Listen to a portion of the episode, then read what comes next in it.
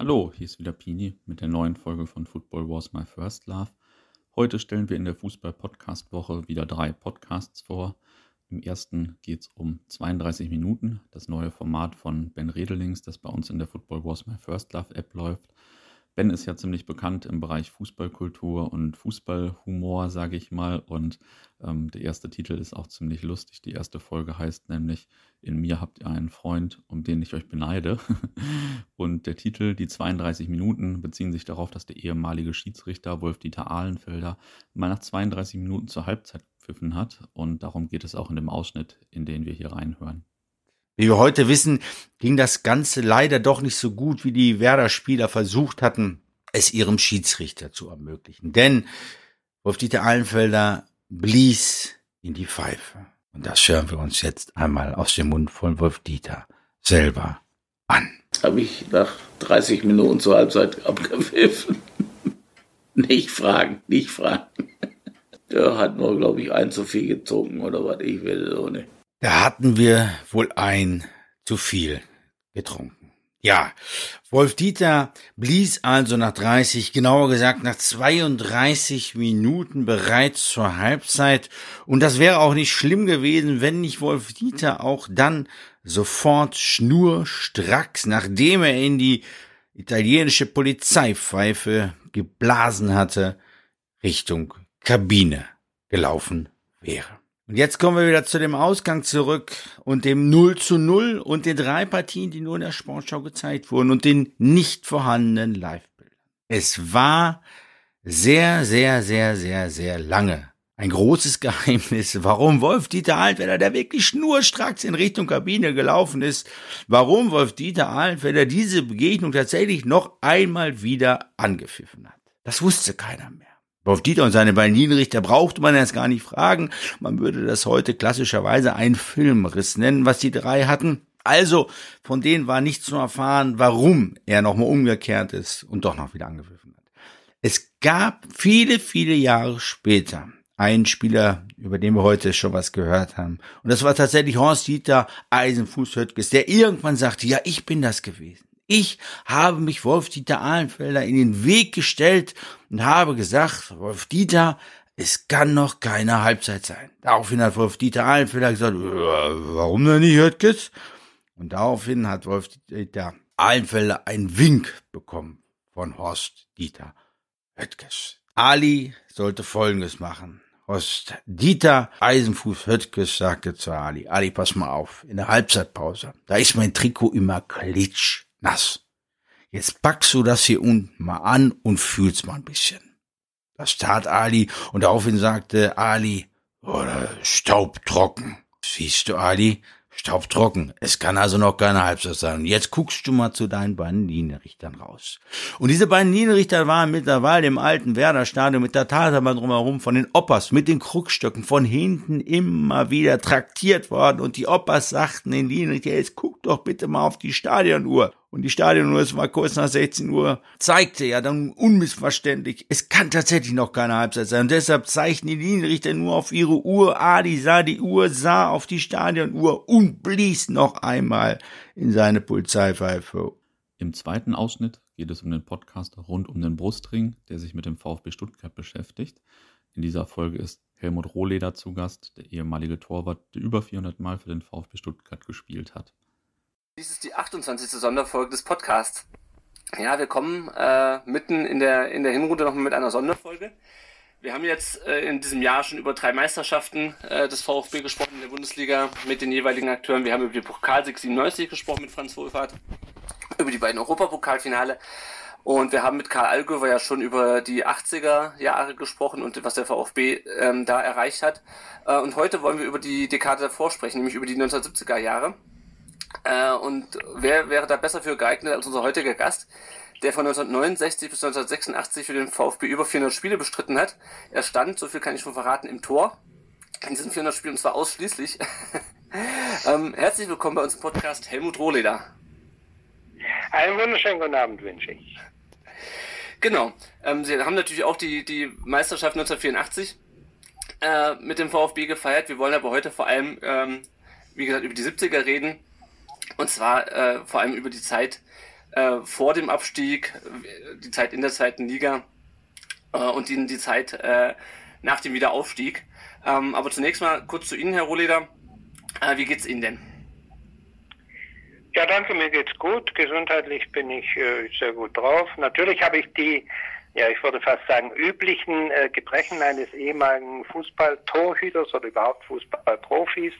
Das heißt, äh, die Beine, ja, das Knie ist ein bisschen dick. Ich habe schon seit äh, 25 Jahren eine künstliche Hüfte.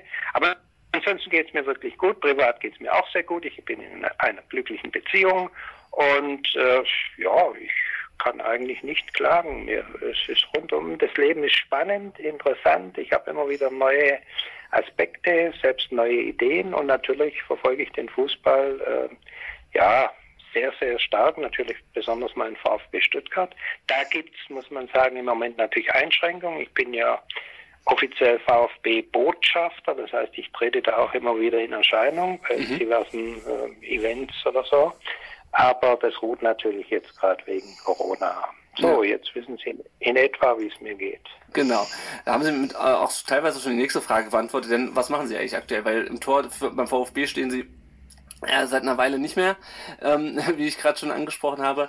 Ähm, das, was Sie nach der Karriere gemacht haben, da kommen wir später noch drauf. Aber was, was machen Sie aktuell? Genießen Sie den Ruhestand oder also, äh, wie sagt man so schön, der gefährlichste Beruf der Welt ist Rentner, weil den überlebt keiner. Also ich bin äh, Rentner, aber ich habe natürlich noch Aktivitäten, aber auch noch einen Minijob. Ich engagiere mich dann auch noch ja, äh, für soziale Projekte. Da gibt es ein Fairtrade-Projekt oder eins, das heißt Anstoß zur Hoffnung ist leider, da wäre dieses Jahr geplant gewesen, dass wir zwölf Tage in Kenia sind und mhm. was unterstützen. Das konnte natürlich wegen Corona auch nicht stattfinden. Mhm.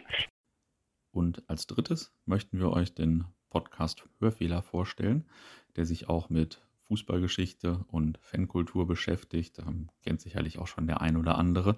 Das ist jetzt, äh, also was jetzt folgt, ist kein normaler Auszug eines Podcasts, sondern eine ganze Vorstellung. Der Nick hat da wieder 120-prozentige Arbeit geleistet. Das war, wundert aber sicher auch niemanden, der mal in den Podcast hineingehört hat. Ähm, ja, hört euch mal die Vorstellung hier an.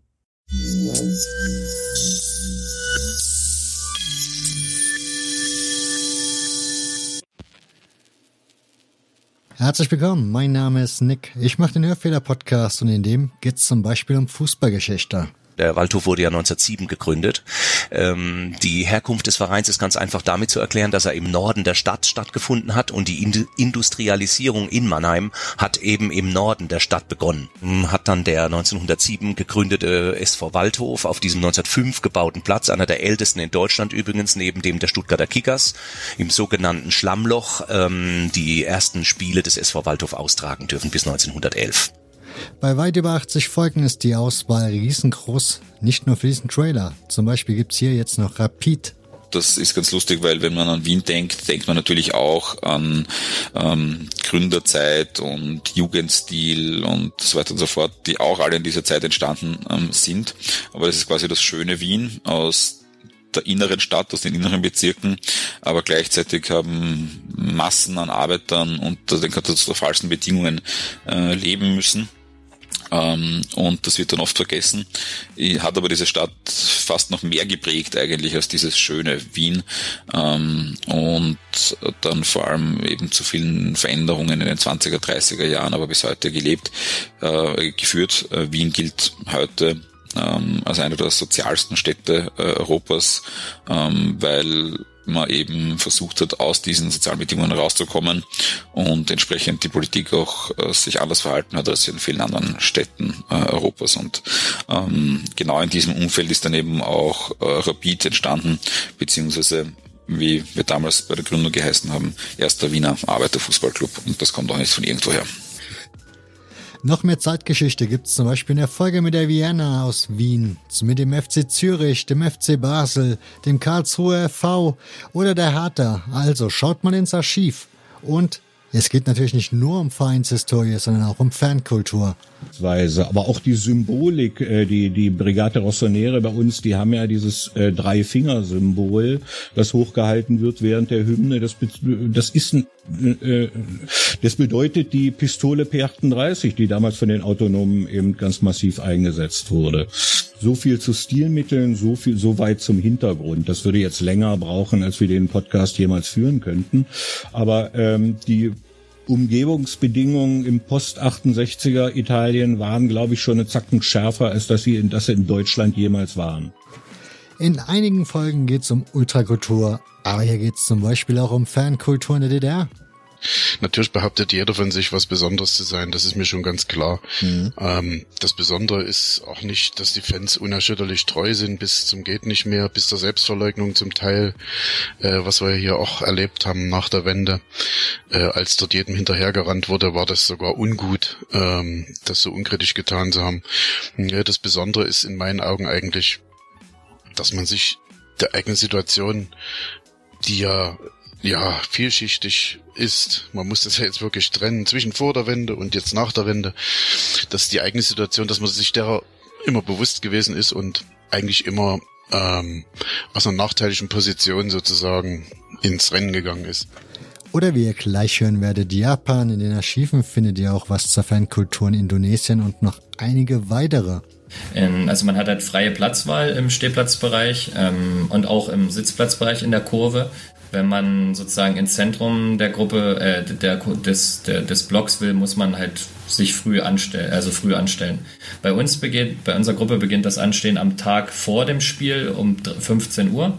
Es sitzt der erste vorm, in dem Park vorm Stadion. Der erste steht dann drei Stunden an, der zweite dann bis, bis zur Nachtschicht, also bis 22 Uhr und der letzte schläft vorm Stadion, ähm, um den Platz freizuhalten. Und am nächsten Morgen um 8 Uhr ist Treffen der Gesamtgruppen vorm Stadion und dann ähm, geht man mit der Person dann um neun aufs Stadionsgelände und steht dann vor dem Stadion Haupteingang an. Ne, das ist so eine Tradition, die bei Kashiwa halt so gang und gäbe ist, die aber auch ein bisschen eigen, äh, einzigartig in Japan ist. In diesem Sinne, andere Länder, andere Sitten. Hört euch diese Folge an und hört euch viele, viele weitere Folgen dieses Podcasts an. Ihr findet im Archiv, wie gesagt, sehr viele Perlen. Wenn ihr irgendwas zu kritisieren, zu loben oder zu verbessern habt oder auch Vorschläge habt, dann folgt doch einfach auf hörfehler.org und da könnt ihr den Beitrag kommentieren. Ansonsten ganz zum Schluss noch der Hinweis, in Zukunft gibt es ja auch noch Folgen mit dem Zeitspielmagazin über das Zeitspielmagazin. Also noch mehr Zeitgeschichtliches. In diesem Sinne, Ganz, ganz herzlichen Dank, Pini, dass ich in dieser App mitmachen darf. Und Leute, supportet Podcasts, hört Podcasts, unterstützt Podcasts. Ciao. Das war die dieswöchige Fußball-Podcast-Woche. Alle genannten Podcasts findet ihr natürlich in unserer App, ähm, wie auch viele andere interessante Podcasts. Und jetzt wünsche ich euch ein schönes Wochenende und bis demnächst.